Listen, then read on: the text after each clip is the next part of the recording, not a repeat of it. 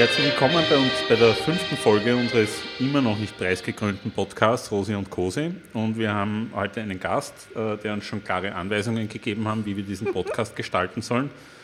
Nämlich schnell und knackig. Das heißt, ich sage schnell und knackig, dass wir schon zum zweiten Mal im Gasthaus Müller sitzen, am Üppenplatz in Otterkring, in einem Extrazimmer, ein wunderbares Gasthaus. Falls wer vorbeikommen will, wir sitzen neben dem Klo, am Tisch neben dem Klo. genau. Äh, wenn das eine Live-Sendung wäre, könntet ihr vorbeischauen. Und wir haben heute einen großartigen Gast, den viele wahrscheinlich von euch kennen äh, und den ich zumindest sehr schätze als Autorin und Kolumnistin. Äh, es ist die Barbara Kaufmann, die heute mit uns sprechen wird und Hallo. mit uns reden wird. Hallo Barbara. Hallo Daniel. Das Hallo war gar nicht so ein einfacher Weg, dich dazu zu bringen, äh, zu uns zu kommen. Also so, so viel haben wir noch nie betteln müssen, dass jemand kommt. Ja, ich weiß doch nicht, ich hoffe, ich bereue es nicht. Nein, aber nicht wegen euch, sondern weil ich, mir das unangenehm ist, diese Situation vor dem Mikro zu sitzen sozusagen. Also diejenige zu sein, die interviewt ja, wird, mag du, ich nicht Du hast so ja gesagt, gern. ja, aber Rosi, ich bin doch nicht interessant, hast du zu mir gesagt. Und dann habe ich gesagt, ja, ja, weil aber ihr, es ihr gibt... doch so Quotenmenschen, oder? Habe ich mir Wir gedacht. sind überhaupt Ja, keine Quotenmenschen. Also- überhaupt nicht. Nein, schon.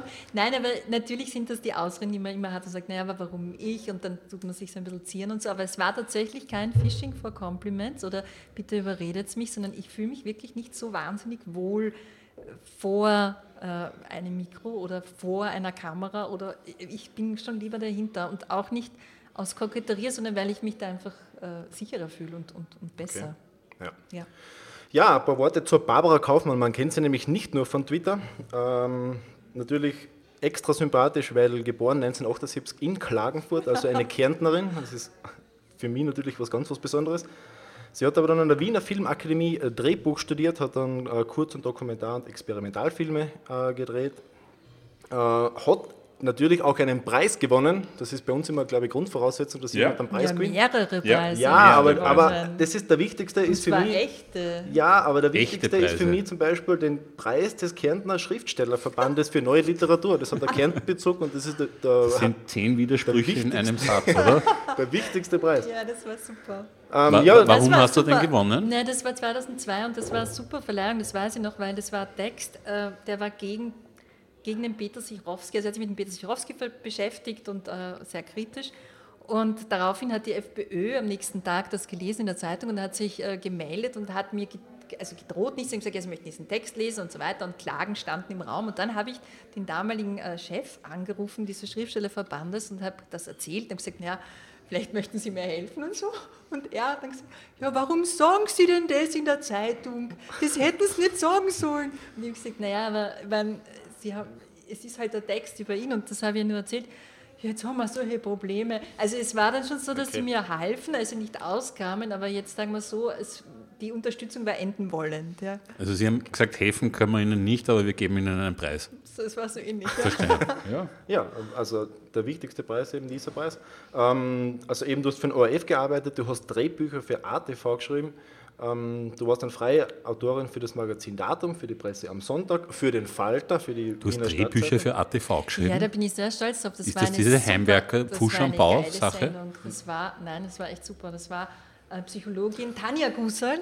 Ein Fall immer pro Sendung und der Arzt fällt mir leider nicht mehr ein. Das war, es war ein Arzt und eine Psychologin. Es war immer eine Der halbe Borsek, Stunde. oder? Der mit dem Lugner. Der mit dem Lugner, Nein, der war, war, ich weiß nicht, ob es ein echter Arzt war. Und es ging immer um so Fälle. Es Also der immer so, Worsek ist schon ein echter Arzt. Der spritzt Menschen auf, glaube ich. Kennst du den? ja, Arthur. nur Arthur vom- Arthur Worsek, nur ja. Keine Werbeeinschaltung.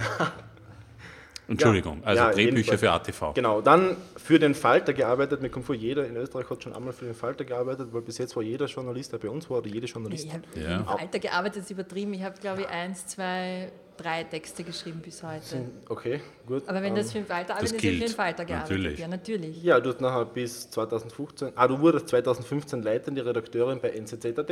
Ja, das war ein großes Kapitel in meinem Leben. Da haben wir uns kennengelernt. Da haben wir uns kurz vorher. kennengelernt, Mhm. Ja. Genau. Ah ja, stimmt. Ja. Dann hast du 2016 das Medium verlassen und äh, du schreibst jetzt Kolumnen auf Kurier.at, Beim Kurier, ja. bei einem Kurier. Ähm, und ich habe dann noch was gelesen über dich, du hast irgendwo, also das war einfach so ein Online-Artikel, wo drei Frauen sich vorgestellt haben quasi und dort habe ich gelesen, dass du vom, in den Journalismus gerutscht bist, weil dir am Anfang dieses Filmemachen zu lang gedauert hat. Also du hast gesagt, du bist zu ungeduldig dafür, dass jetzt Projekte umgesetzt werden und das hast du bei Ö1 zum Beispiel durchführen können. Und Beim Radio geht das schneller, ja. Und Radio machen ist ja auch ein bisschen wie Film machen, nur ohne Bild. Also das hat ja. mir schon irrsinnig getaugt.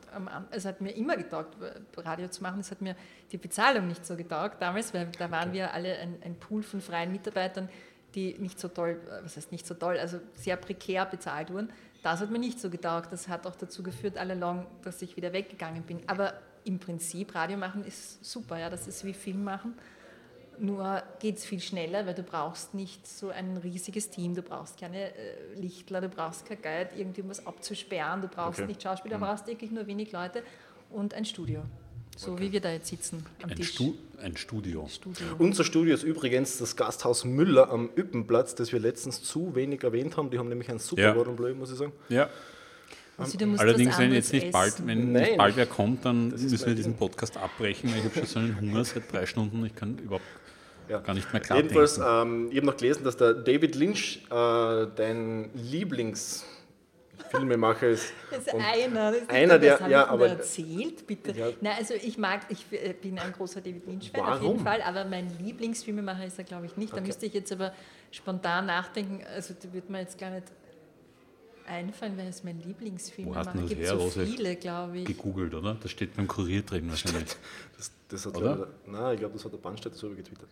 Ähm, das der David Lynch mein Lieblingsfilm Nein, aber warum der, der David Lynch? Der von naja, ich weiß nicht, weil er, ein großartiger, weil er großartige Filme macht, natürlich, und weil er, ein, ein, weil er wichtige Themen in meinem Leben, also für mich wichtig sind beim Arbeiten und beim Sein, was ja dasselbe ist, äh, wenn man schreibt, behandelt, also Angst. Äh, naja, Twin Peaks ist ja zum Beispiel jetzt Mord, Sex, Drogen, Lügen, Gewalt in einer idyllischen Stadt mit ein bisschen übernatürlichen Sachen. Jetzt Twin Peaks zum Beispiel. Also ja, das ist es ist natürlich auch Paranoia, es ist natürlich auch die Frage, was ist wahr, was ist nicht wahr, kann man seiner eigenen Wahrnehmung trauen, inwiefern kannst du dir selbst vertrauen und So was kann und. ich überhaupt nicht schauen, da kriege ich Todesangst. Ja, ja, ich auch, aber ich schaue es trotzdem. okay. Ja, und dann, dann habe ich noch ähm, auf Vimeo einen alten Vimeo-Account gefunden oh, von dir. tatsächlich, wo meine Kurzfilme sind. Deine Kurzfilme? Ja, genau. Und die haben mich äh, auch wie deine Kolumnen hin und wieder komplett ratlos und erschüttert zurückgelassen. Ich, ich habe mir den ersten angeschaut, und zwar der, der heißt Mono. Ah ja, ja das ist wirklich lange her schon. Der, der ist ein 20-minütiger Film, ja. wo sich quasi eine, also man, man sagt ja immer, so ein Regisseur oder ein Filmemacher, der will immer irgendwie was Persönliches dort reinbringen oder der will quasi irgendwie keine Ahnung. Sie bestreiten, wie gefährlich es ja, war, genau. Sie das sage ich dir. Ja, Verzeihung. Zwei Monate von meinem 40. Geburtstag wird es jetzt gefährlich. Aber es ist, es ist echt arg. ich bin schon 40, mir ist wurscht. Ja, ich noch nicht. Nein, bist aber, aber, du bist aber nicht jetzt 40.0, 40.0, oder? Ich bin geringfügig. Geringfügig älter. Ja. geringfügig. Genau. Ja. Mehr muss man dazu nicht wissen. Gut. Na, aber bei diesem, bei diesem Kurzfilm Mono 20 Minuten, wie das dann aus war, zum Schluss habe ich gedacht, Alter, wie geht das jetzt weiter? Also ich war dort naja, wirklich gefesselt. Die, die Fragen muss sich ja immer, diese Frage, um, um meinen äh, Professor, äh, Herrn Professor Haneke zu zitieren, na im Ernst, das soll man sich ja schon selber stellen. Also man muss ja nicht immer alles auflösen und alles ja. erklären. Okay. Großer Fehler, also, alles zu erklären. Ja. Also ich, ich, wie ich das angeschaut habe, habe ich gedacht, okay, warum ist das jetzt zum Beispiel nicht ins Fernsehen gekommen oder warum ist daraus gefilmt worden? Weil nach den 20 Minuten habe ich gedacht, so jetzt will ich eigentlich unbedingt wissen, wie es weitergeht mit etwa.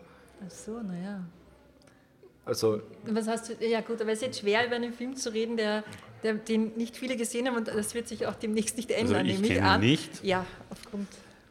Aber ich kenne deine Kolumnen, ja. die den Rose auch ratlos hinterlassen, ja. mich nicht. Aber warum ähm, ratlos? Das finde ich jetzt schon. Also so es erschüttert mich einfach zu sehr. Aha. Ja, also es, es, es berührt mich einfach wirklich so, wenn ich wirklich? eine Kolumne von dir liest, denke ich mir jedes Mal, wow, das ist so schweres Material. Wirklich? Dass ich, ja, weil ich, weil ich mich einfach so in das hineinversetzen kann. Und das will ich oft nicht. Ah. Also ich, ich das kenne ich gut mit dem nicht hineinversetzen wollen. Ja, ich will zum Beispiel auch keine so melancholischen Filme schauen oder so weil, weil ich einfach, weil mir das Gefühl nicht taugt, das ich habe, während ich jetzt zum Beispiel, weiß ich nicht, irgendeinen so einen ganz melancholischen Film anschaue und aber ich da mitleide. Ich habe einen, sehr guten Freund, mein bester Freund ist so ein Mensch, also sind, solche Menschen sind ja so das Salz der Erde, finde ich, der einem immer dann, wenn man selbst gerade so in Rage ist, was ich recht oft bin und impulsiv urteilt über jemanden, man sagt, also das ist ein furchtbarer Mensch und so, ist er derjenige, der äh, zuhört und sagt, ja, aber dieser Mensch ist auch so und so, weil, und hast du dir schon einmal überlegt und so. Und jedes Mal, und ich will dann das oft gar nicht, so wie du jetzt sagst, ja. ich will mich oft gar nicht darauf einlassen, weil jedes Mal, wenn ich das dann tue, erstens fühle ich mich danach beschissen, weil ich mir denke, was hast du denn da gesagt? Du hättest echt ein bisschen überlegen können. Und zweitens ist es natürlich so, wenn du das machst, dann kommst du ja gar nicht mehr dazu, impulsiv zu sein. Und, und weil dann bist du ja nur noch damit beschäftigt, zu sagen, ich möchte alle Menschen verstehen und ja, genau. alle haben alle, also, alles verzeihen, ja, so alles Dinge. So. 100% so kann man, glaube ich, auch überleben schwer, glaube ich. Ja, genau. Und deswegen, also, also ich verstehe deine, ja. was, was du meinst. Aber Kosi, bring mal ein Beispiel.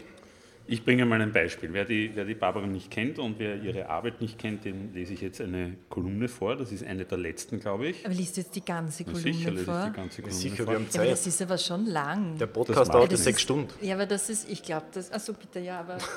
Also ich kann auch eine Kurzzusammenfassung machen, wenn, ja, wenn du möchtest. Also du schreibst, das ist irgendwie so ein bisschen der rote Faden in, in, in deiner Arbeit, immer über schwere Themen, in dem Fall über das Sterben. Mhm. Das ist die, eine Kolumne, die in der Osterwoche erschienen ist.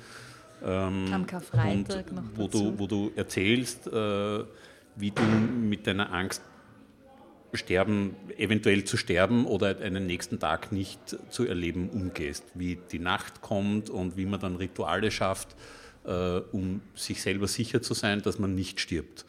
Und eins dieser Rituale war oder ist, dass du, äh, wenn, wenn du diese Sorge hast oder wenn dich diese Angst überkommt, sozusagen am Abend oder in der Nacht äh, am Küchentisch oder in der Küche etwas zum Essen und zum Trinken hinstellst, äh, um quasi auf den nächsten Tag vorbereitet zu sein und, und dann zu sehen, äh, dass der nächste Tag gar nicht so weit ist. Weil wenn man sich mal was herkriegt hat und das dann am nächsten Tag noch dasteht, äh, dann kommt man irgendwie leichter über diesen Zwischenraum drüber. Ist, ist, sind, ist die Schwere der Themen, über die du schreibst, für dich irgendwie auch, auch therapeutisch? Also macht dir das Dinge leichter, wenn du sie schreibst und dann vielleicht, äh, also verschwinden sie dann oder werden sie dann leichter für dich, wenn du sie geschrieben hast? Also ich glaube, dass die Texte, die ich für die Kolumnen schreibe, nicht therapeutisch sind, weil da doch Themen sind und, und, und Ideen oder Geschichten, die ich schon die sind schon ausgestanden sozusagen. Also das okay. ist jetzt nicht etwas, es gibt, es gibt viele Themen, über die würde ich nie eine Kolumne schreiben, ja, weil, das, weil es mich wirklich zu sehr, also weil es mir zu persönlich wäre, ganz einfach. Es mhm. klingt komisch, wenn jemand immer sehr persönlich schreibt, das zu sagen, aber das meine ich ernst. Also ich würde ich würd, äh, ich würd nie was über meinen Mann schreiben und über unsere Beziehung. Ich würde nie was über ähm, Sexualität schreiben, weil mir das zu intim ist, weil ich mhm. das Gefühl hätte, dass dann etwas kaputt wird in meinem Leben oder sich so entzaubert wird dadurch, dass ich darüber schreibe. Aber therapeutisch, therapeutisch ist es gar nicht, die Kolumnen zu schreiben. Es ist eher etwas, das für mich schon so erledigt ist oder es ist auch schon so, so durch, durchgedacht, dass ich es dann aufschreiben kann. Und oft habe ich es ja auch ein bisschen eilig, weil, weil ich nicht so gut bin mit Zeit einteilen. Und dann, dann kann das, ich glaube, dann kann es gar nichts sein, was mich so, was mich so richtig be bewegen würde, weil das müsste ich dann noch ein paar Mal gegenlesen, damit ich mich sicher fühle. Mit mir ist immer das Wichtigste, dass ich mich sicher fühle mit einem Text. Also nicht, dass ich das Gefühl habe, richtig falsch gibt es ja nicht in meinem Fall, mhm. weil es kann jeder sagen, ich empfinde das nicht so oder ich empfinde das schon so. Aber dass ich das Gefühl habe, ja, das passt für mich. Also ich kann mit dem, kann ich, kann ich, das kann ich jemandem vorlesen, das kann ich wo abdrucken lassen, das passt. Ich glaube, therapeutisch ist es nicht, sondern es ist eher ein, ein Versuch, das, was halt meinen Alltag stark ausmacht, im, im Denken und im, in der Wahrnehmung und im Fühlen, das zu transportieren und das zu beschreiben. Und ich denke halt viel an diese Dinge. Also das habe ich mir jetzt nicht so ausgesucht und, und ich kann trotzdem, äh, weiß ich nicht, kann trotzdem Freunde treffen, lustig sein, alles trinken, aber ähm, ich denke halt viel an diese Dinge und dann schreibe ich es halt auf. Denkst du, wie das zum Beispiel auf die Leser oder Leserinnen wirkt? Ich glaube, ich kann das ganz schlecht, weil ich so eine, eine schlechte, ähm, ich habe so eine schlechte Vorstellung davon, wie Dinge, die ich mache, sich auswirken. Das ist generell problematisch, auch im Privatleben, aber okay. auch, auch, auch, im Berufsleben, also auch beim Schreiben, weil mir dieser, dieser Blick fehlt. Ich bin so drinnen in mir und in, in meinen Gedanken und in dem, was ich aufschreiben möchte, was ich beobachte den ganzen Tag und was ich mir eben zu einzelnen Menschen denke oder was, ich, was eben äh, da so durch meinen Kopf huscht die ganze Zeit, dass ich gar nicht so viel damit beschäftigt bin, zu überlegen, wie das ankommt und ich kann es auch schlecht. Also Okay. das, Ja. ist, das ist eigentlich eine Form, ein Zustand, der oft auch gar nicht so angenehm ist im Privatleben und für Freunde und oft auch für mich nicht angenehm ist, weil ich aus diesem, aus diesem Blick, den ich habe auf die Welt, oft gar nicht rauskomme. Und deshalb überlege ich ganz schlecht eigentlich, wie das ankommt.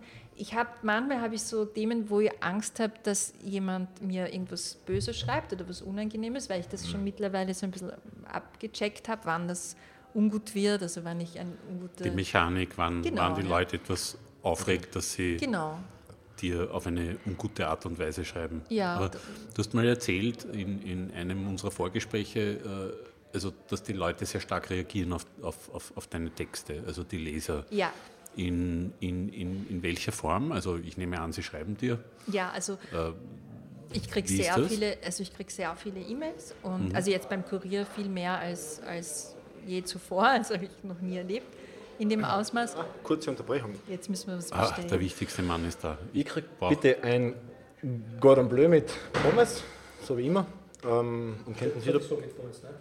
mit, ja, genau. Könnten Sie da bitte irgendwas Licht einschalten? Das wäre ganz super. Einmal Gordon, Ja. Ein Schnitzel. Sch- Schweinschnitzel, Ja, Esch, Esch. esch, esch. Okay. einen ich Kosak. nehme ein kleines Bier, weil ich glaube ich flüssig. Ah ja, ich nehme auch ein kleines Bier, bitte. Zwei. Ich bin wunschlos glücklich, danke. wenn, wenn Sie so nett sind, da die, das Licht aufdrehen. Danke. viel Licht braucht man, ja? Ja, bitte. danke. Ja, Gut. Ja, ich habe hab nämlich deswegen gefragt, weil eine Freundin von mir gesagt hat, äh, sie liest deine Kolumnen unheimlich gerne. Ich habe gesagt, dass ich, dass ich mich einfach, wenn ich es lese, eh wie ich vorher gesagt habe, ich will mich einfach nicht so richtig darauf einlassen. Und sie hat gesagt, bei ihnen ist genau das Gegenteil der Fall, weil sie weiß dann zum Beispiel, ah, okay, es kann sein, dass es jemanden gibt, den, der so schreibt und ich mich eigentlich genauso fühle, als wie was da zum Beispiel beschrieben ist. Also das gibt einfach ganz sicher Leser, die für die das eine leichte therapeutische Wirkung hat, weil sie sich einfach wiederfinden in einem Text. Jetzt nicht eins zu eins in den Ereignissen, aber einfach am Stil jetzt zum Beispiel. Ja, also das habe ich, also ich kriege oft E-Mails, wo mir das berichtet wird und erzählt wird und sehr oft, sehr lange, wo sie sehr äh, persönlich werden, auch die Leute, und mir sehr viel aus ihrem Leben erzählen oder etwas, was etwas Ähnliches äh, ihnen passiert ist oder so. Und äh, ich freue mich total. Also ich, ich, ich lese alle E-Mails und ich schreibe auch, wenn es geht, wenn es überhaupt geht, das schreibe ich zurück. Also wenn es eine Antwort verlangt sozusagen, wenn nur zurückzuschreiben, äh, danke oder so, das ist auch ein bisschen wenig. Also ich nehme mir da auch Zeit dafür. Aber ich glaube nicht, und das schreibe ich auch oft, also ich glaube nicht, dass ich jemanden, also ich habe keine Antwort auf nichts und ich kann Okay. auch niemandem helfen. Ich kann Du niemandem bist keine helfen. Ratgeberin. Nein, ich kann es nicht, weil ich die, ich bin, ich habe ganz großen Respekt vor Menschen, die eine Ausbildung haben zur Psychotherapeutin oder zur Psychiaterin. Ich habe auch eine gute Freundin, die ist Psychotherapeutin und kriege auch mit, wie viel Aufwand das ist, diese Ausbildung zu machen und so. Und ich habe großen Respekt vor diesen Menschen und ich kann das nicht. Also ich kann keine, keine fundierten Ratschläge geben. Ja. Und, und ich weiß ja auch nichts. Ich kann mir Dinge durchlesen und, und, und antworten, weil mich das genauso berührt, was mir erzählt wird, oder weil ich das auch, auch schön finde, wenn jemand mir so vertraut und mir sowas schreibt. Aber ich kann eben, ich habe keine, also ich habe keine Lösungen für nichts. Ja, es ist jetzt schon ein fröhliches Gespräch. Schon, gell? Ja. Du, Ja. musst, du musst ein bisschen mehr ins Mikrofon reden, das mag Ist es gefallen. Und so- du hast noch immer, Ja. die Barbara hat noch immer keine Kopfhörer auf. Nein, das es macht macht mich sie ganz ganz unruhig. Ich, ich gebe sie dir mal, okay? Ja, aber nur wenn ich da nichts umschmeiße, weil offenbar, wenn man falsch ankommt, ist die ganze Dann- Ja, das ist Konstruktion. Konstruktion. ein, ein sehr, sehr heikles kleines Ökosystem, Jetzt das wir da Ja. haben. auf. Jetzt ist besser.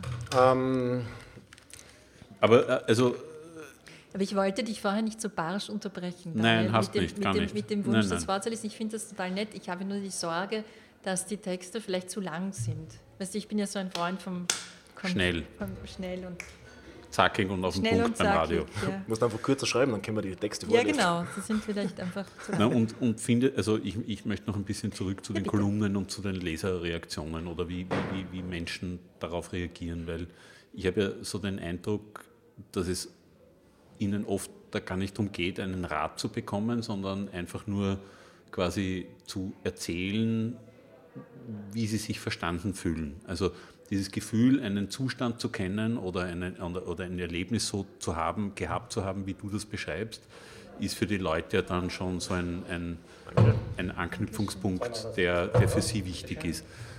Vielleicht erwarten sich die, also ich könnte mir vorstellen, viele erwarten oder vielen ist einfach schon damit gedient, dass du, du sich in sie hineinversetzen kannst oder dass sie sich in deine Erzählung hineinversetzen können. Ich glaube, dass, also ja. Das ist, ist das der Wert einer, einer Kolumne dieser Art? Glaubst du? Das weiß ich, ich kann's, das kann ich echt nicht sagen. Also ich glaube, ich glaube, das, was ich sehr oft äh, kriege als Feedback und was in die Richtung geht, die du jetzt beschreibst, ist, dass mir Menschen schreiben, zum Beispiel, es war heute wieder der Fall, Menschen, die an einer psychischen Erkrankung leiden, oft schon viele Jahre oder die eine schwere Zeit durchgemacht haben und das jetzt auch schon überstanden haben, aber wissen, was es bedeutet, eine depressive Episode durchzustehen und so.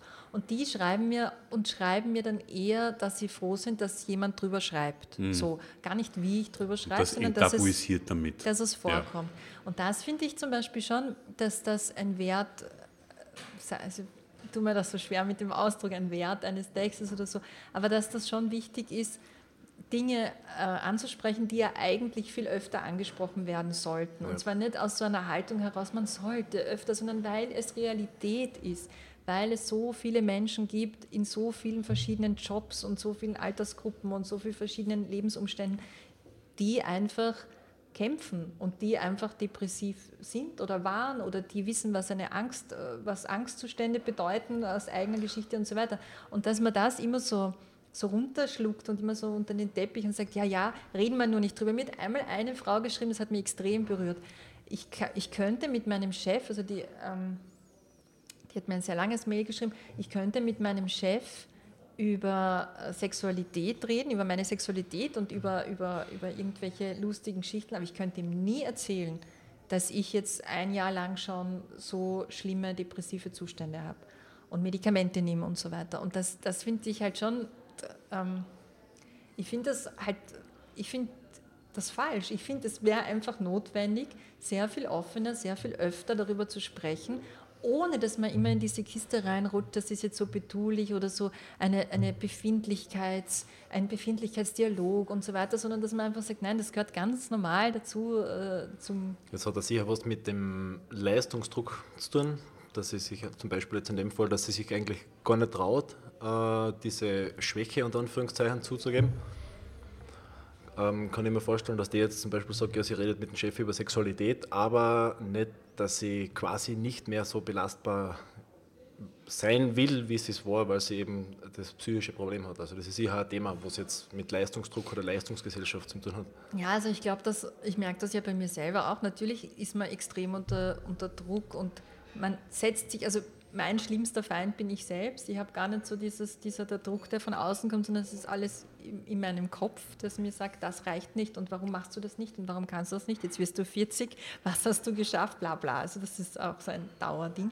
Und ich glaube auch, dass es, natürlich hat das was mit Leistungsdruck zu tun. Ich habe übrigens Sie gefragt, ich wollte nämlich einmal schon einen Text über dieses Mail schreiben und das kam vor Jahren, das kam nicht zu der Kolumne, einer Kolumne im Kurier, sondern einem Text, den ich für die Presse am Sonntag geschrieben habe über Depressive und habe dann sie kontaktiert und gefragt, ob ich darüber schreiben dürfte und deshalb erzähle ich es jetzt auch. Mhm. Ich würde sonst nicht aus E-Mails erzählen mhm. von Menschen, die mir schreiben, weil das nicht, weil ich sie wiedererkennen, sondern weil das ist also eine Vertrauenssache, ja. finde ich auch. Aber sicher, dass es mit Druck zu tun ist, hat aber auch was damit zu tun, dass, die, dass das so eine Scheinstärke erhalten bleiben sollte untereinander. Und das hat auch was damit zu tun, das ist mir extrem aufgefallen, wo du dich bewegst und wo du arbeitest.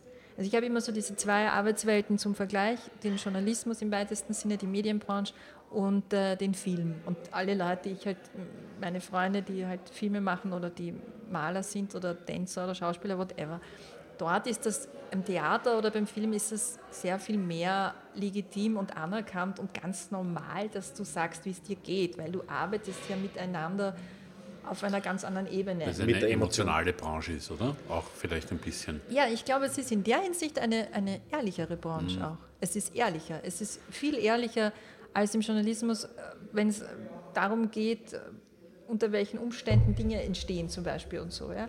Es wird alles nicht angesprochen. Also ist man sich dort quasi bewusster, wie es, oder macht man sich das einfach bewusster, wie es einem geht? Weil, weil wir haben ja oft das Problem, also jetzt in der normalen und Anführungszeichen Arbeitswelt, dass, dass jeder seine Schwächen zum Beispiel wegsteckt. Also man darf einfach keine Schwächen haben oder man ist sich oft gar nicht bewusst, welche Schwächen man hat, weil man sie einfach verdrängt, weil man muss einfach funktionieren. Und ist das jetzt in der Filmbranche anders? Ist das vielleicht sogar ein Vorteil, wenn man weiß, okay, das ist jetzt meine Schwäche und ich bin mir bewusst, was ich jetzt kann und was ich nicht kann? Und ich sage das zum Beispiel auch dem Regisseur oder wem auch immer, der was tut halt das. Naja, sicher, das hilft, wenn du arbeitest miteinander, aber ich glaube, es, es ist gar nicht nur das, sondern ich glaube, es ist vielleicht viel allgemeiner gehalten, dass Menschen, die sich halt, die halt äh, in einer, weiß nicht, in, in, in der Kunst, in, in, der, in der Kunstbranche, klingt jetzt so deppert, aber jetzt fällt mir kein anderes Wort die künstlerisch arbeiten, sagen wir es so, dass die von durchaus aufgrund der in diesen Jobs ja nicht landen, weil ihnen irgendwer gesagt hat, werd doch Autor oder werd doch Schauspielerin, sondern weil das ein innerer Drang ist, sich auch auszudrücken und auch mit sich zu beschäftigen. Ja. Ähm, deshalb ist es vielleicht prinzipiell so, dass die Menschen, die solche Berufe haben, die, das sind ja auch sehr harte Berufe, das sind ja auch keine Jobs, die du einfach so einfach machst, sondern das hat sehr viel zu tun mit Opferbereitschaft finanziell. Also ich kenne fast oft auch. sehr prekär. Ja. Ich kenne fast keinen. wenig Fixanstellungen, ja, wenig. Niemand. Äh, also ja. ich kenne niemanden in Sehr meinem, anlassbezogen. Genau. Mhm. Und, und wir, wir haben jetzt bei MeToo einiges gehört, was da noch einmal abläuft zwischen Regisseuren und Schauspielerinnen. Und auch das passiert in der Kreativbranche dauernd. Mhm. Der Kreativbranche, ich meine immer halt das Filmumfeld oder auch die bildnerische Umfeld, Kunst, genau. Mhm. Und ja, also es ist, es ist ein sehr harter Job, es ist ein sehr hartes, sehr hartes Leben auch. Aber also ich glaube zum Beispiel, dass wenn ich vergleiche, was meine besten Freundinnen und Freunde und ich verdienen im Monat, wir sind jetzt alle so um 40, 42 herum, das ist etwas, das hat eigentlich jemand mit Anfang 20, der einen, sagen wir jetzt, einen gesättelten, normalen Job hat, wo er angestellt ist und so. Und das wird bei vielen von uns vielleicht auch nie mehr werden, ja, aber das gehört schon dazu. Das ist so etwas, wo du sagst, ja, das, dafür habe ich das und das und das wollte ich immer. Und ich glaube, dass, also das mit der Offenheit, glaube ich, kommt eher daher. Mhm.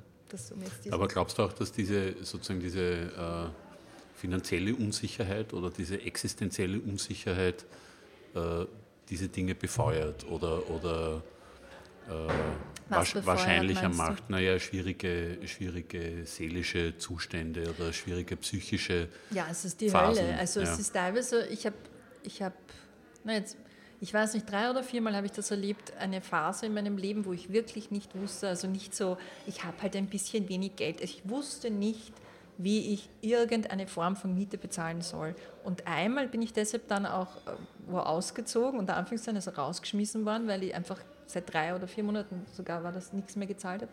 Und habe dann auch wirklich wochenweise bei Leuten gewohnt in Wien, die ich gut kannte.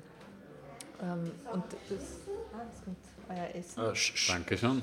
Das ist, glaube ich, sch, das sch, ist da, das Schweinschnitzel. Und das ist schon furchtbar. Mhm. Also wenn du wirklich, wenn du nicht weißt, wie du überleben sollst, und das ist echt sehr scheiße. Und wie alt warst du da? Nein, das war unterschiedlich. Also ganz schlimm war es, ich habe mich mit meinen Eltern zerkracht und habe elf Jahre mit ihnen nichts geredet und habe Ärger auch elf Jahre kein Geld bekommen. Also ein Teil davon war noch, ich hätte eh ganz genommen, auch aus Sturheit und Stolz und so, aber das war Anfang 20 und richtig schlimm. Also die schlimmsten Phasen waren finanziell Anfang 20, Mitte 20 war es auch ganz furchtbar. Kurz bevor ich fertig geworden bin, dann habe ich das Studium fertig gehabt, dann habe ich schon ein paar mehr Aufträge gehabt, dann ging es ganz gut. Und dann ist es total bergab gegangen wieder. Und bis ich dann eben in den Journalismus gerutscht bin bei Ö1, war es ganz schrecklich finanziell. Da habe ich auch, das war eine Phase in meinem Leben, da habe ich im Jahr 5.000, 6.000 Euro verdient. Und halt aber alles gemacht, jobmäßig, was man sich vorstellen kann. Aber bist du da zu der Zeit zum Beispiel, weil wir, wie wir mal telefoniert haben, also vor dieser Aufnahme, hast du gesagt, ja, äh, Rosi reden übers Scheitern. Und dann habe ich mir da ein bisschen Gedanken gemacht darüber. Und, weil es muss ja, muss ja einen Grund haben, wie, wie, du auf das kommst. Und war das zum Beispiel damals für dich der Zeitpunkt, wo du gedacht hast, okay, jetzt bin ich gescheitert? In so jungen Jahren schon. Also naja, ich ja habe hab ganz oft das Gefühl gehabt, jetzt bin ich gescheitert, aber eben nicht so ein. Also ich weiß nicht, wie es ausdrücken soll. Es ist nicht so dieses Scheitern. Wir haben jetzt ja ganz oft bei dieser Start-up-Kultur, kommt ja das der Ausdruck Scheitern sehr oft vor. Und da ist das Scheitern immer, finde ich, so ein Teil dieser, dieser Einstellung und es hat ein bisschen sowas vom schönen äh, Schwan, der so einen schönen, schönen Tod stirbt. Es hat was sehr Elegantes, was sehr Graziles, was sehr Cooles auch. Na, du musst scheitern, aber wir machen weiter und so weiter. So war es nicht, sondern es war ein richtiges Scheitern, das sich sowohl finanziell ausgedrückt hat, dass du wirklich teilweise nicht mehr weißt, wie du eben irgendwas bezahlen sollst. Und ähm, Das ist kein cooles Scheitern. Nein, also nicht überhaupt so ein nicht. Bobo-Hipster-Scheitern, wo man halt ein nicht. Startup macht und dann Nein, das nächste. Ein richtig arges Scheitern, wo du einfach Ja. noch Schulden hast. Also ich finde es immer lustig, weil ich kenne natürlich Leute, denen du das erzählst, die sagen, naja, warum hast du nichts gearbeitet und so. Der Punkt ist der, du, du kommst in so eine Spirale rein. Ich habe natürlich gearbeitet, ich habe die ärgsten Jobs gemacht, ja. Alles, was du dir vorstellen kannst. Ohne, Was war dein ärgster Job? Was Kann man war sagen? ich glaube, mein ärgster Job war auf... Außer so, NZZ. Nein, Gut, und die drei Artikel beim Falter, die müssen, das war sehr brutal. Ich glaube, ich kann, also ich, es ist echt schwer zu sagen, was mein ärgster Job ist und alles offen zu legen. Aber ich glaube, was schon sehr, was sehr hart war, war einerseits war, habe ich eine Zeit lang bei so einem, bei so einem Freizeit, das ist was ich so eine Catering-Partie, die hat immer so Festeln, Freibaderöffnung und äh, Misswahl und so weiter. Und da hast du echt gut verdient. Ja? Und da habe ich Bier, also einfach Bier ausgeschenkt und Bier serviert. Und da, man, da brauchst du aber wirklich, da musst du aber wirklich die Ohren innerlich schließen an so einem Abend und einfach nur ans Geld denken und sagen, ich muss, ich muss Du das redest jetzt aber nicht ein Freibad schlecht, oder? Da, da wird das Eis dann ganz dünn hier. Also Ja. ein Freund von mir hat gesagt, sein schlimmster Job war einmal Mautner, also einfach zwölf Stunden in so einem Mauthäusl drin sitzen und 11,50 Euro verlangen. Und er hat bei, bei der Erotikmesse Bühnen abgebaut. Und er hat gesagt, es hat die guten Jobs gegeben, die haben die Bühne aufgebaut. Aufgebaut und die, und die schlechten Jobs waren dann die, die die, die Bühne Freshmen abgebaut haben die Bühne abgebaut. Ja, und der hat gesagt, also stelle ich Kann mir das nachher erzählen? Ich esse gerade. Ja, er hat gesagt, war schlimm. Also ohne Handschuhe ist nichts gegangen, hat er gesagt. Nein, das eben, das, an das kann ich mich auch gut erinnern. Und das Gefühl nämlich am Anfang, wenn du, es fängt immer am Nachmittag an, diese Veranstaltung, ist Samstagnachmittag, Sonntagnachmittag. Dann ist alles irgendwie noch so, ja, also die, die, die Leute haben alle noch alles an, die, die T-Shirts sind noch in den Hosen, es ist alles irgendwie noch so halbwegs, halbwegs zivilisiert. Und dann, wenn der Alkohol halt und einschießt richtig, so gegen Abend, dann ist halt wirklich aus, ja, Ende Fahnenstange. Da kannst du wirklich teilweise nur noch sagen, also da, da muss zum Beispiel, da, habe ich gelernt, wie man halt, weiß ich nicht, Leute, die sehr, sehr betrunken sind, dazu bringt, dass sie bitte jetzt das bezahlen, was sie konsumiert Das haben. ist so wie und bei so. uns ab der 40. Minuten eigentlich immer. ist. Beim WRC, oder? Nein, bei Ach so, Rosi und. Cosi. Ach so, na bitte, das ist ein komplett zivilisiertes Umfeld, oder? Da- Kosak ist ruhig, weil er Schnitzel isst. war Schmeckt's dir? überhaupt noch nie betrunken, glaube ich. Schmeckt's Nein. dir? Das Äh, das Schnitzel ist großartig, ja. Mahlzeit. Die Barbara isst leider nicht. Nein, ich könnte es nicht essen. Das Schnitzel nicht oder generell Beides, nicht? also Beides. alles, was du am Teller hast, wäre, wäre eine Beschäftigung Die für meinen Tomate. Magen. Ah, die Tomate? Die Tomate, die Tomate schon wahrscheinlich, die Zitrone auch. Wir müssen jetzt kurz einen Ausritt machen, Ja. Mhm. weil wir haben ja, also wir sind ja immer wirklich sehr gut vorbereitet, von Folge zu Folge um eins besser. Ja, besser. Und haben da ja unsere Hörer gefragt, was sie von unserem Gast wissen wollen, also auf Ohne Twitter, zu sagen, ohne zu sagen, wer der ist. Gast ist. Und Da waren ein paar wo hab gute ich Sachen das? da dabei. waren ein paar coole Sachen dabei. Ja. Wo habe ich das? Top vorbereitet. Unter dem Schnitzel. Ah ja, also wann die nächste, gut, wann die nächste, wann die nächste Folge kommt, können wir relativ locker beantworten. Jetzt? ja. Ähm, dass wir weibliche Gäste einladen, haben wir auch abgehakt. Ja, fast.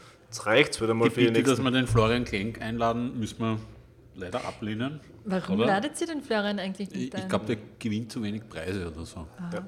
Der ist Oder? jetzt, nein, es- er war jetzt, wenn er jetzt Journalist des Jahres geworden wäre, dann, Ja, dann, dann hätte man, vielleicht, ja. aber jetzt ist leider. Aber ich habe da die falsche. Er hat da noch keinen Kärntner Preis ah, da, ist, die- da sind die richtigen Fragen. Wie stehst du zum Nahostkonflikt? Ja, Entschuldigung. Wir haben das ja schon eigentlich beantwortet, weil aus meiner Sicht ist der Nahe Osten das Burgenland. Mir ist es die Steiermark. Bei dir ist die Aber es Steiermark. ist natürlich, es ist nicht, mich fasziniert ja auch, auch immer mehr in dieser schönen äh, Branche, ich meine den Journalismus. Es ist natürlich ver- verführerisch, weil, weil das ja quasi mittlerweile schon Standard ist, oder? Dass Leute, also man hat so das Gefühl, in diversen Medien, dass Leute zu Themen Stellung nehmen und Genau. Kommentare schreiben, wo man sich Es denkt, wird einfach- Alter, du hast dich in einem So. Leben nie damit beschäftigt. Sag mir Mach bitte, mal- was- was mach du mal eine Titelgeschichte für die Zeit draus, oder? Genau. Okay, passt. Sag mir, was du vom Wankelmotor hältst, Barbara, Ja. bitte. weil, weil du einfach gerade da sitzt und Nein, aber es ist wirklich, es ist wirklich Ja. faszinierend, finde ich. Und auch wie das durchgeht. Ja, weil Ja, es geht genau. ja nicht mehr um, um den wurscht. Inhalt, Genau. es geht nur noch darum, dass du es hat jemand was gesagt. ja, oder dass du halt irgendein, dann wundern sich die Leute, dass niemand mehr Zeitung liest. Eine, ernst, eine sehr ernsthafte Frage haben wir bekommen, aber die hebe ich mir für, nein, die hebe ich mir für den Schluss auf. ähm, eine weitere Frage von Michael Mayer war, ob du auf Niederländisch bis 30 zählen kannst. Nein, nicht Wahrscheinlich nicht. bis eins. Echt nicht? Na. Der Bezirkowitsch hat ein paar sehr unernste Fragen gestellt, das muss man jetzt kritisieren, oder? Äh, einer ich unserer hab- vorigen nein, Gäste. Ich, muss da dazu sagen, ich habe die Frage gestellt und habe dann gleich diesen Tweet gemutet, ähm, weil ich gewusst habe, dass nur Chance kommt. Ah, eine gute Frage. Eine Charakterfrage, ja. Es geht um die Uhrzeit. Uh. Viertel vier, Viertel über drei oder Viertel nach drei? Viertel vier. Viertel vier. Klagenfurt Kärntnerin. Kärntnerin. Wie wir Kärntnerin. auch sagen, Arschloch City. Arschloch City, Ja, zu Klagenfurt haben wir das gesagt. Wir haben, glaube ich, in waren. Klagenfurt Gott sei Dank keine Hörer, weil dort wohnen im Grunde ja keine Menschen mehr, oder? Also, das, Meine oder? Mutter wohnt noch Ich da. glaube, in, in Wolfsberg wohnen mehr Menschen als in In Klagenfurt. Wolfsberg wohnen 26.000 Ja. Menschen sogar. Ja. Also eine Fülle von Fragen, die meisten kann man, kann man nicht vorlesen. Äh, eine kann man schon vorlesen, das ist die einzig ernsthafte. Nämlich, und da sind wir eigentlich wieder beim Thema, wie er oder sie mit der alltäglichen Todessehnsucht umgeht und warum man gleichzeitig Angst vor dem Tod hat. Warum fragt er wegen der Todessehnsucht? Ohne zu wissen, dass ich Genau. komme. Ja, Na, aber, interessant, oder? aber vielleicht, weil er geahnt hat, dass jemand aus dem Journalismus Ja. kommt.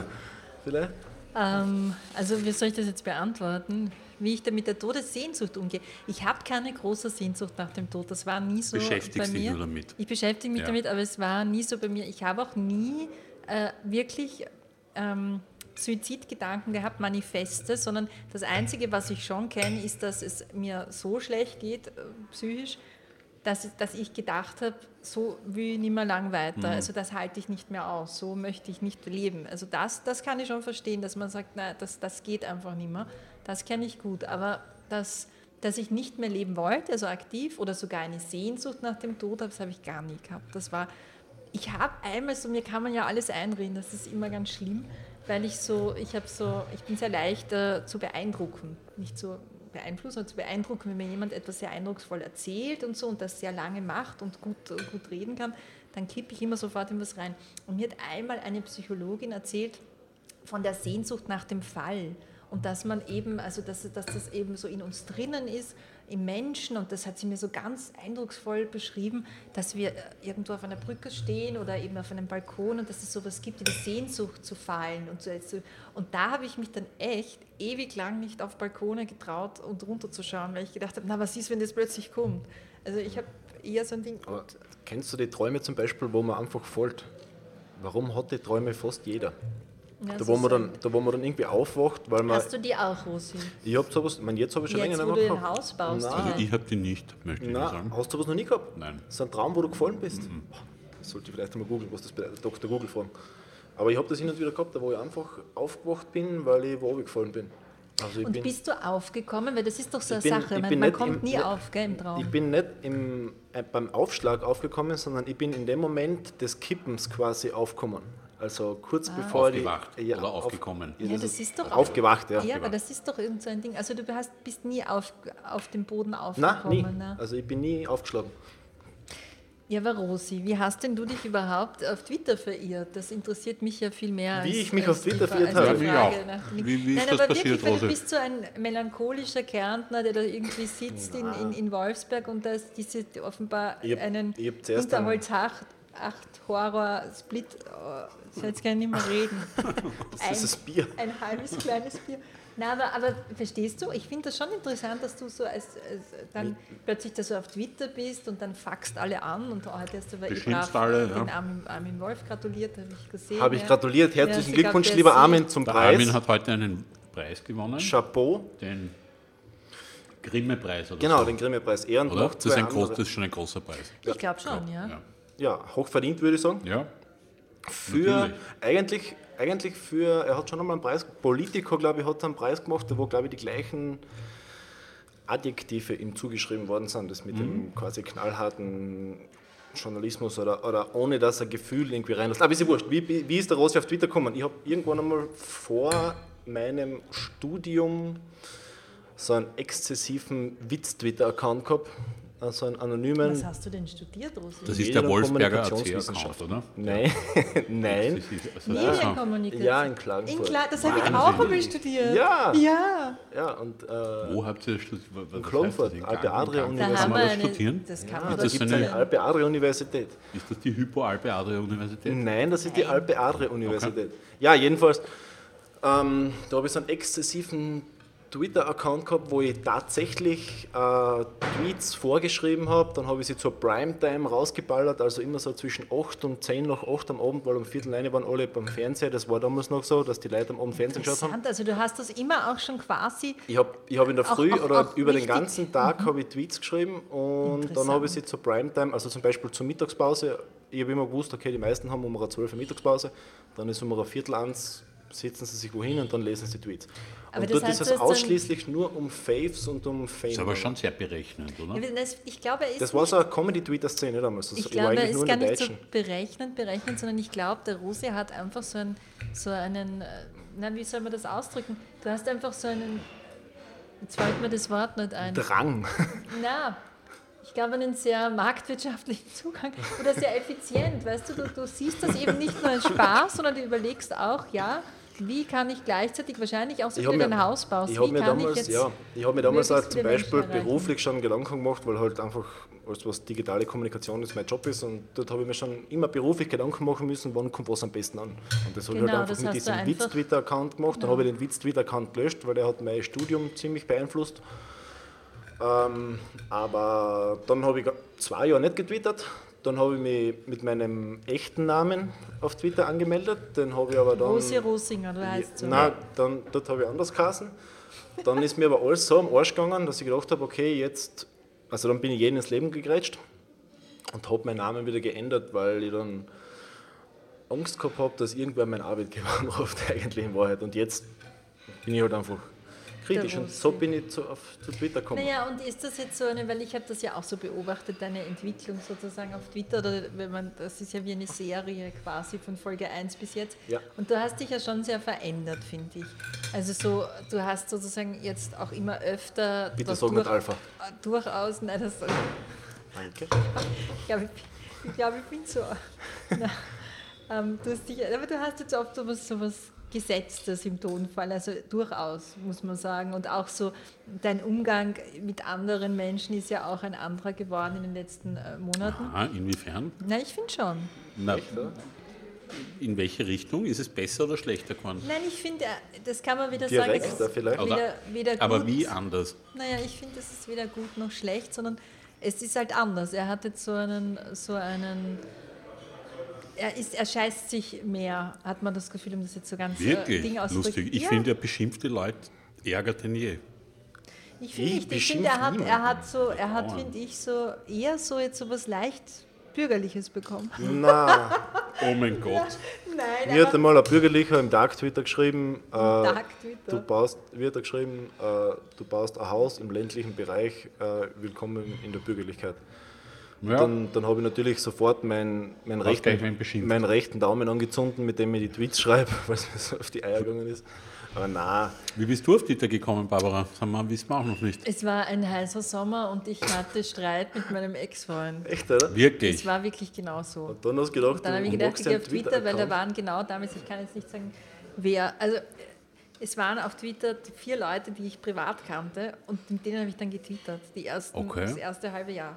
Okay. Und, ähm, und dann habe ich erst begonnen, äh, so richtig. Und es war auch eine lustigere Zeit damals, finde ich. Es ist zwar immer blöd, dieses, äh, früher war alles besser, weil früher war immer alles schlechter, aber das war früher wirklich entspannter. Es war halt so ein bisschen, ich weiß noch, da hast du dann eine Antwort gekriegt am Tag oder so, ja, das war urlustig. Also das, oh, arg. Ja, aber ich, ich, bei mir hat sich das eigentlich im letzten halben Jahr so entwickelt, dass ich ganz viele Tweets einfach meine eigenen stumm schalte. Also ich hau irgendwas Das hast du aus. mir mal erzählt, ja, das finde ich auch ein interessantes ja, Verhalten. auch sehr ja, skurril. weil ich einfach, weil ich einfach weiß, okay, jetzt habe ich was angezogen. Hat er nur ein Essen bekommen? Ja, genau, ich kriege nachher gerade. Leifeld. Ja, genau, ich werde mir essen. Aber na, Na, weil ich und- finde, dass du das so, du hast irgendwie, du bist so ein, ein, Ich ein tue es mir einfach nicht mehr an. Mir ist es einfach steppert. Weil aber einfach, ärgerst du dich auch richtig über Nein, manche Sachen? Jetzt, also ich habe Also du bis vor, richtig aufregen? ich sag, bis vor einem halben Jahr habe ich sogar noch teilweise gezittert. Also bei, wo, wo, ich so, wo ich dann so Feedback gekriegt habe, wo ich mir gedacht habe, Alter, was ist mit euch eigentlich? Und dann habe ich gedacht, so, nein, es- irgendwann reicht's. Also ich lese, natürlich lese ich alles eigentlich in Wahrheit, aber wenn ich, wenn ich dann einen Tweet habe und ich merke dann nach der dritten oder vierten Antwort, dass sie jetzt in eine Richtung geht, die mich nicht interessiert, dann lösche ich den Tweet nicht, sondern ich schalte ihn auf Mute und hinter mir die Sinnflut. Dann schaue ich am Abend das wieder hast rein. du mir mal erklärt, dass Ja. ich das machen soll. Da, da, schaue ich, da schaue ich am Abend dann wieder rein und am Abend kann ich es dann von einer ganz einer anderen Sichtweise wieder lesen, weil da bin ich nachher nicht in der Emotion zum Beispiel, weil ich bin ja hin und wieder, hin und wieder bin ich auf, emotional auf Twitter, also meistens bin ich ja sehr bügelig, wie die Barbara sagt, aber ich bin ja eigen, aber hin und wieder kommt das Emotionale durch und dann und dann warte ich einfach ein bisschen ab. Ich, bin, ich glaube, das ist das Alter.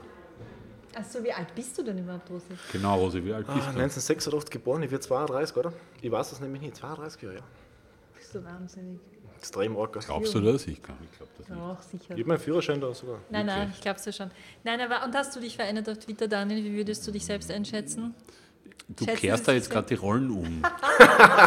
Ist ja wurscht, ich darf das. Schätzen Sie sich selbst ein in drei Minuten? Also ich glaube, glaub, du musst deine Kopfhörer wieder abnehmen. Nein, aber, aber, aber wie, wie, äh, siehst du dich anders jetzt heute als vor sagen wir, vier Jahren? Ich glaube, dass sich alle Dinge verändern Mhm. und man verändert sich selbst halt mit dem Medium mit und mit der, mit der Stimmung, die dort herrscht und auch mit der eigenen Timeline, die man sich baut. Mhm. Also ich glaube, das ist ein, ein, ein sehr unterschätzter Punkt, auch wenn, wenn immer alle eh von Echokammern und so reden und, und ich ertappe mich trotzdem dabei, manchmal, wie ich mir denke, jetzt bin ich von wem wahnsinnig genervt und, Mhm. und, und der einzig richtige Zugang wäre, den zu entfolgen oder, Ja. oder, oder so. Also blockieren tue ich gar niemanden, das ist mir, ich habe, glaube ich, wirklich niemanden blockiert. Wir werden das aber, recherchieren. aber es wäre halt relativ einfach oder, oder der, der einfachste Weg zu sagen, den entfolge ich jetzt. Und ich, ich zwinge mich dann immer dazu, äh, weil ich es im Nachhinein auch bereuen würde und weil ich mir denke, und da sind wir wieder bei dem, das ist im Vorgespräch, glaube ich, schon mal gefallen, bei dem großartigen Gespräch von der Julia Ortner mit der Susanne Schnabel, ähm, die dort gesagt hat, man muss äh, auch viel mehr, also wir müssen viel mehr aushalten, dass Leute einfach anderer Meinung sind. Wir das nicht alles kommentieren und ausdiskutieren müssen, sondern man sich auch einfach hinsetzen kann und sagen kann, ja, der ist anderer Meinung. Nehme ich zur Kenntnis, äh, denke vielleicht drüber nach, vielleicht auch nicht. Also manchmal ist mir auch einfach wurscht, aber man muss, glaube ich, auch nicht immer alles bis zur Spitze treiben und, und, und fertig dis diskutieren. Ich glaube, dass, also erstens glaube ich auch, dass das manchmal gar nicht geht bei manchen Themen. Und das, ich glaube, es ist, das sind zwei so Gedanken, die ich zu Twitter oft habe. Das erste ist, dass ich immer wieder merke, dass es ein, ein irrsinniger Unterschied ist, ob du Menschen, und das ist halt oft auch schwierig dann zu kommunizieren, dass du Menschen aus dem, aus dem Nicht-Twitter-Leben kennst, Ja. sozusagen.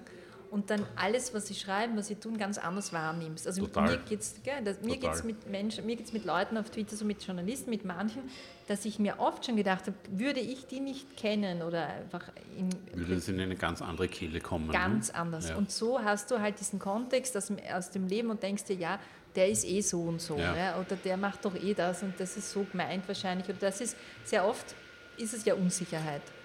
Ganz oft sind Dinge aus Unsicherheit heraus und nicht aus einer überlegenen, total durchdachten Strategie, sondern aus Unsicherheit oder aus Unsouveränität auch heraus. Nimmst du, ich nehme dann zum Beispiel oft dann was einfach nicht mehr ernst. Also wenn ich jetzt zum Beispiel irgendeinen Hintergrund von jemandem weiß aus dem echten Leben und der twittert dann zum Beispiel dann ganz was anderes, dann, dann kann ich es jetzt mittlerweile einfach überlesen. Also vor, vor einem halben Jahr hätte ich zum Beispiel gesagt, hey, aber Alter, das und das und das hast du irgendwann einmal so und so oder das und das magst du eigentlich so und so. Ähm, und jetzt überließ ich es einfach. Also Ich ich ignoriere einfach viele Sachen, weil es mir einfach nicht mehr antun will in Wahrheit. Also weil es eh nichts bringt. Aber meinst du, dass eine gewisse Widersprüchlichkeit ist, mit der du einfach schwer zurechtkommst? Oder wo du dir denkst, es ist eine. Weil oft ist es so, dass Menschen sind ja widersprüchlich. Es ist ja, das Genau. ganze Leben besteht aus Ambivalenzen. Und es ist aber oft so, dass gerade in dieser Social Media Welt, auch auf Facebook ist es so, dass alles sehr dass alles sehr eindimensional betrachtet wird und dann oft Widersprüche als solche nicht akzeptiert werden, sondern dass man so rangeht und sagt, wenn jemand das sagt, kann er nicht das tun und aus Punkt Ende. Das, was eine sehr radikale Sichtweise ist und auch eine sehr, hm, vielleicht auch ein bisschen eine, eine kindliche Sichtweise auf viele Dinge. Ja? Weil wenn das so wäre, wenn das so einfach wäre, dann, dann wäre ja das ganze Leben sehr viel einfacher, als es ist. Und hast du das so? Also meinst du das so, dass Ja, du sagst, ist- ich akzeptiere diese Widersprüchlichkeit nicht, ich akzeptiere nicht, dass jemand das und Nein, das sagt ich das akzeptiere es schon und dann überließ es, aber es geht da oft um Dinge, wo jemand irgendwem anderen was zuschreibt, wo ich genau weiß, na, der oder die ist ganz sicher nicht so, weil die kenne ich privat zum Beispiel Mhm. oder mit der habe ich sowas zu tun. Da, da grätsche ich schon eine, aber sicher, da denke ich mir oft, Alter, du hast einfach keinen Plan von dem, was du redest. Oh mein Gott, ein blöd, danke. Da denke ich mir oft an, dass ich mir die Diskussion einfach nicht mehr antue, weil es einfach zu lang dauern würde äh, oder weil ich einfach nicht davon ausgehe, dass ich irgendwen jetzt quasi überzeugen kann, weil das ist ja nicht mein Job, dass ich jetzt irgendwen irgendwo bei irgendwas überzeuge. Und meinst du, über, meinst du überzeugen davon, dass dieser Mensch, den du persönlich kennst, ja ganz anders ist und so? Also meinst du sowas? sowas Ja, sowas- genau so in die Richtung, weil- weil ich- weil ich nämlich- Rechtsanwaltmäßiges, du sagst, ja, er ist doch eigentlich nicht so. Ja, wenn jetzt zum Beispiel jemand sagt, ja, zum Beispiel dieser Twitter-Account ist so, so, so und so. Oder die Person hinter dem Twitter-Account ist so. Und ich weiß dann ganz genau, na, das ist fix nicht so. Das weiß ich einfach. Ich glaube, ich glaub, dass das. Wenn äh, der das Wissen hätte, das ich habe, hätte er das nicht schreiben. Denke ich mir dann oft. Ja, aber, aber, aber er hat's halt ich- nicht, Genau, und das wird dann nichts ändern, weil ich ihm erstens das Wissen nicht gebe und zweitens äh, ist der in seiner Meinung eh schon so festgefahren, dass es wurscht ist. Ja, und ich glaube, der Tag, an dem man wirklich äh, sein, sein Selbstwertgefühl davon abhängig macht, was jemand über dich auf Twitter Ja, sagt, ist der Tag, genau. an dem Und das habe ich gemeint, dass das der bei mir letzte jetzt. Tag für uns alle. Ja, und deswegen, deswegen habe ich gemeint, dass bei mir jetzt seit einem halben Jahr circa ist es mir eigentlich fast komplett wurscht, was jetzt dort wer schreibt über mich oder wer sagt. Also, ich nehme es mir mehr zu Herzen. Und hast du sie davor zu Herzen genommen? Davor schon. Ja. Davor habe ich mir gedacht, Alter, was ist mit euch? Ihr wisst alle nicht, wer ich bin. Ja, das, ich glaube, dass das schnell kommt auf Mhm. Twitter, oder, Daniel? Ich überlege gerade, also ich, Seit wann? ich will Ja, ja die Leute alle nicht privat kennen und wirklich kennen. Also die meisten. Das ist ja gar nicht. Also das, das finde ich eine interessante Schere, weil es natürlich stimmt. Also wenn du, wenn, wenn du jemanden kennst und der schreibt etwas, ist das ganz anders, als wenn du ihn nicht kennst. Trotzdem ist es überhaupt nicht mein Ziel, all die Leute zu kennen. Also überhaupt nicht. Ich, ich, ich, ich will das gar nicht. De- Deswegen gehe ich im Grunde nach auch nicht auf irgendwelche Treffen oder, oder, oder so, weil mich das gar nicht interessiert. Also wenn ich wen kennenlernen will, dann entscheide ich das selber und dann organisiere ich das oder halt nicht. Und, Und wenn ich Leute beruflich kenne, dann kenne ich sie halt beruflich und dann beschränkt sich idealerweise der Aber- Kontakt auch auf diese Ebene. Aber hast du erlebt, sozusagen, wie du jetzt in diese Arena der, der doch anderen Verantwortlichkeit gestiegen bist als beim Gemeindebund? Das habe ich jetzt sehr elegant formuliert, gell? ohne es auszusprechen.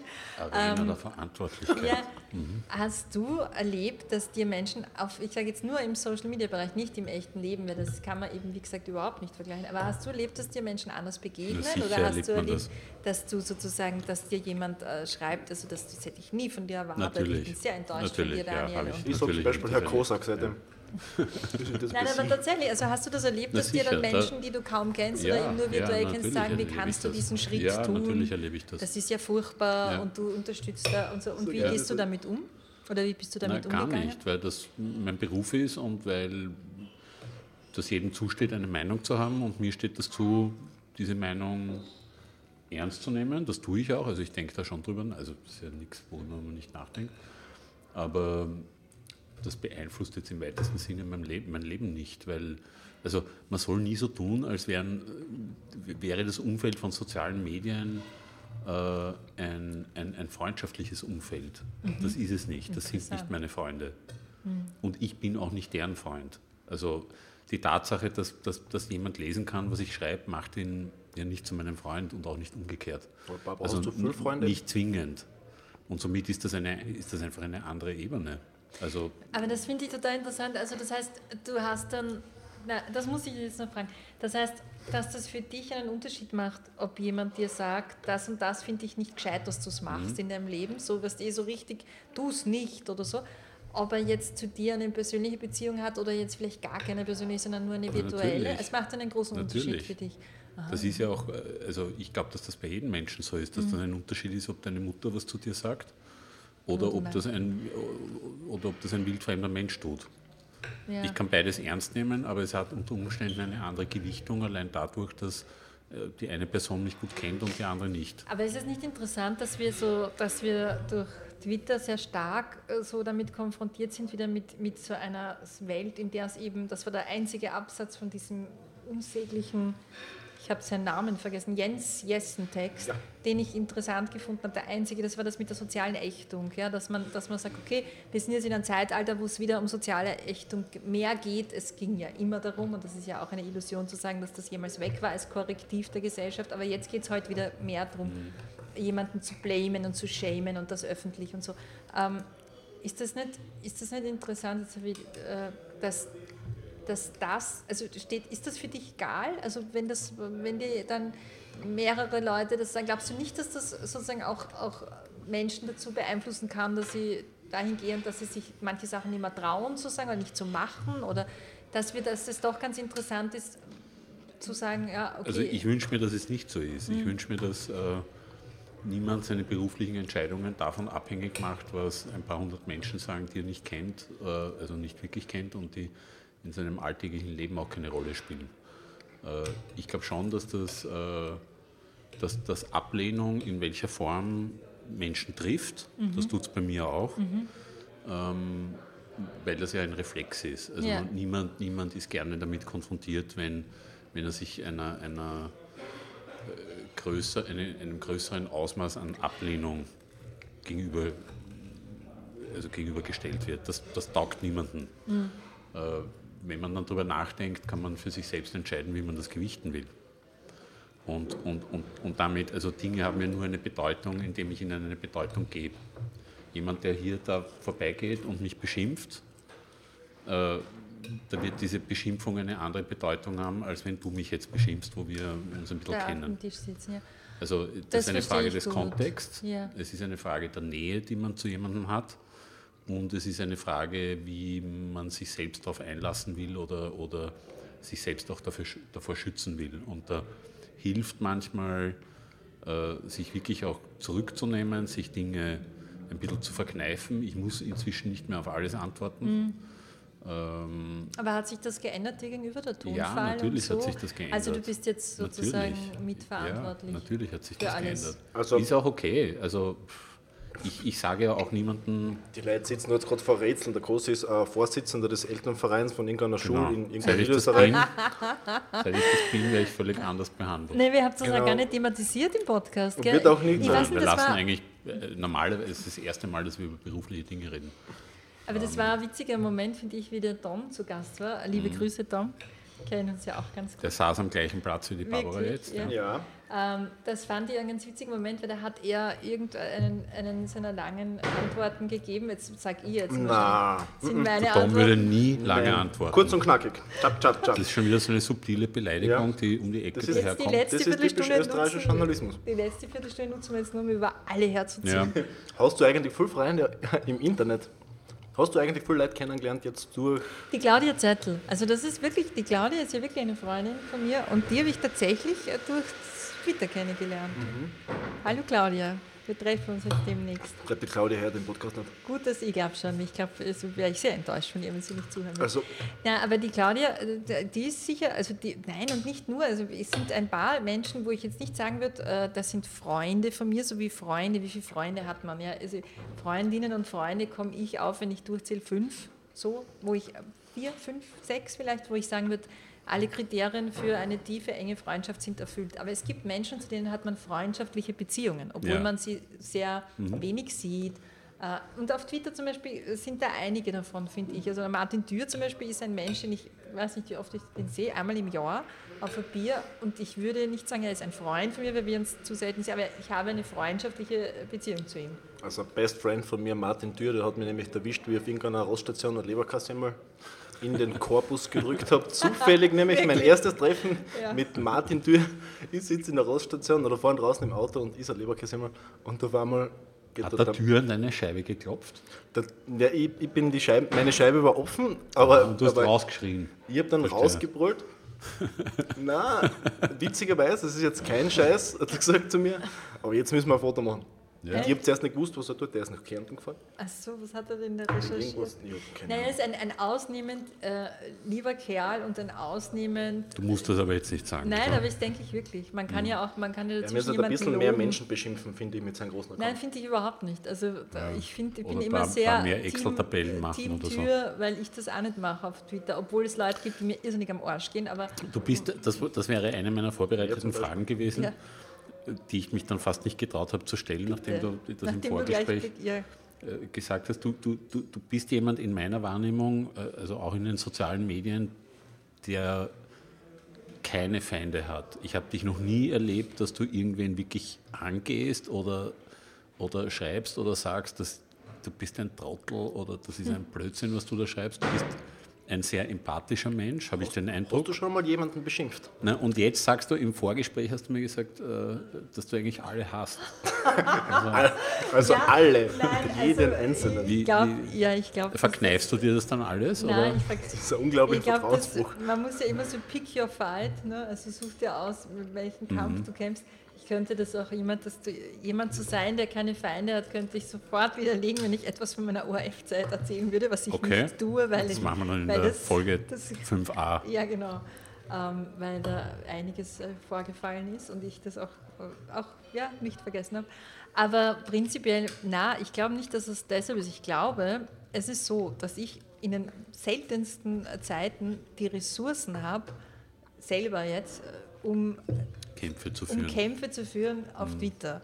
Mhm. Und das meine ich ganz todernst, genauso wie ich es jetzt gesagt habe. Es ist nicht, also ich habe oft Lust, ich denke mir oft, also ich denke mir bei einigen, denke ich mir auch, es gibt auch äh, Journalisten, da ist Gender nicht notwendig, ähm, also lauter Männer, wo ich, wo ich wirklich das Gefühl habe, der Rosi hat eine Art Pommes zu essen wie mein, wie mein neunjähriger Neffe. also, das kann man jetzt gar nicht beschreiben, jetzt ist ihm eins auf den Boden gefallen, Aber er ist er wenigstens nicht.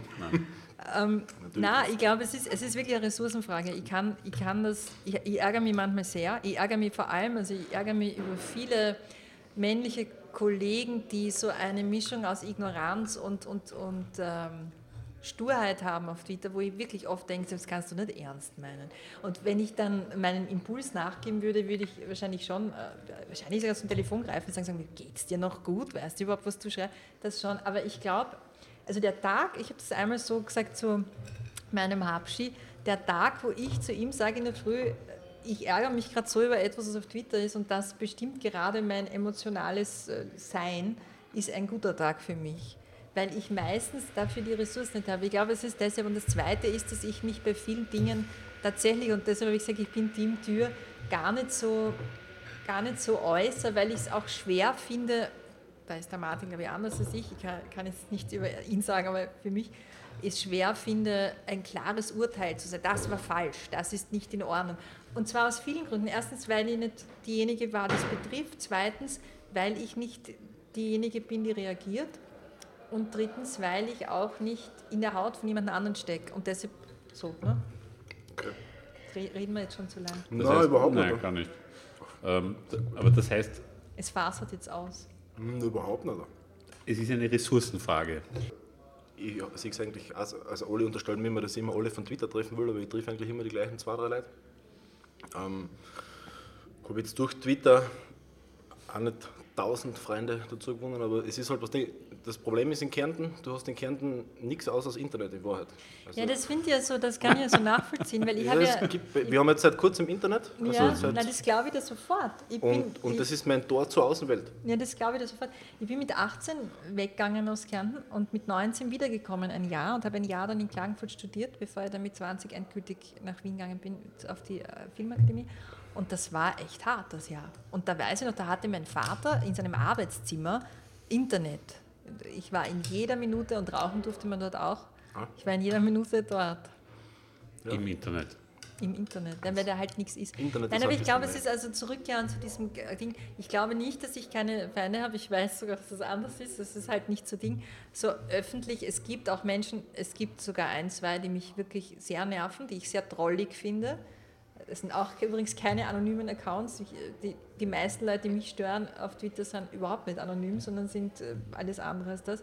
Und die besagten zwei gehen mir wahnsinnig auf die Nerven. Du darfst und- aber und gern sagen, dann schicken wir den Mob los. Nein, Meine es, ist. Teil, es ist Teil meines, meiner Selbstbeherrschung, dass ich Schickt, nicht sage, schickt der es Rose, sag's nachher im Off und der Rose Off, schickt dann wen vorbei. Und das finde ich auch nicht in Ordnung, aber also wie die sich aufführen und so finde ich richtig scheiße. Und ich habe manchmal wirklich in mir so einen Drang, äh, wirklich zu sagen, so jetzt reicht's mal. Aber es ist, es steht nicht Hast du dafür. manchmal den Reflex, dich zu löschen? Auf all diesen Dingen? Also auf Ja. Facebook kann ich mich erinnern, hast du Habe das ich mir einmal? einmal gelöscht, ja. Ähm, ich habe einmal Twitter ad acta gelegt, das war vor ein paar Wochen oder Monaten jetzt schon. Da war es, aber da war, es war eine Phase, da ist es mir derartig schlecht gegangen, dass ich gedacht habe, ich kann jetzt gar nicht, ich, da war es, das war so ein Impuls, ich muss alles löschen, nämlich Facebook löscht und Twitter. Und dann, wie es mir wieder besser ging, habe ich das alles wieder zurück und so. Und das war auch kein Vorfall, der mit Twitter zu tun hatte, sondern einfach im, im Privatleben. Aber ich habe das, ich kann es schon verstehen, ja, weil ich finde, es ist so viel auf einmal und es wird so oft von dir verlangt, dass du, dass du eben, dass du, es wird beides oft verlangt, dass du reagierst, aber auch, dass du über Dinge hinweg siehst. Und ich finde es total okay, Sachen auch zu tolerieren und so, aber manchmal ist es mir auch too much. Wie euch Ja, auch. es ist eigentlich ein wunderschönes Schlusswort hier aus. Manchmal Äh, ist es uns too much, genau. ja, genau, uns ist es auch hin und wieder zu viel. Äh, ja, wir haben vom Gasthaus Müller am Üppenplatz gepodcastet mit der Barbara Kaufmann. Äh, ich sage vielen Dank fürs Kommen. Es Ja, war ein schön. unglaublich geiles Gespräch. Ich hoffe nicht nur Danke, für uns. Barbara. Ja, Dankeschön, nein, ich Daniel. bin mir ganz sicher für alle. Und wenn ihr Vorschläge habt, wen wir als nächstes einladen sollen, dann bitte in unserem Gästebuch auf der Seite rosi-und-cosi.at. Äh, wenn ihr uns auf iTunes oder auf Soundcloud, Soundcloud. bewertet, freuen wir uns auch. Und verabschieden uns bis zur nächsten Sendung. Alles Liebe. Danke, Barbara. Alles Liebe. Danke fürs Einladen.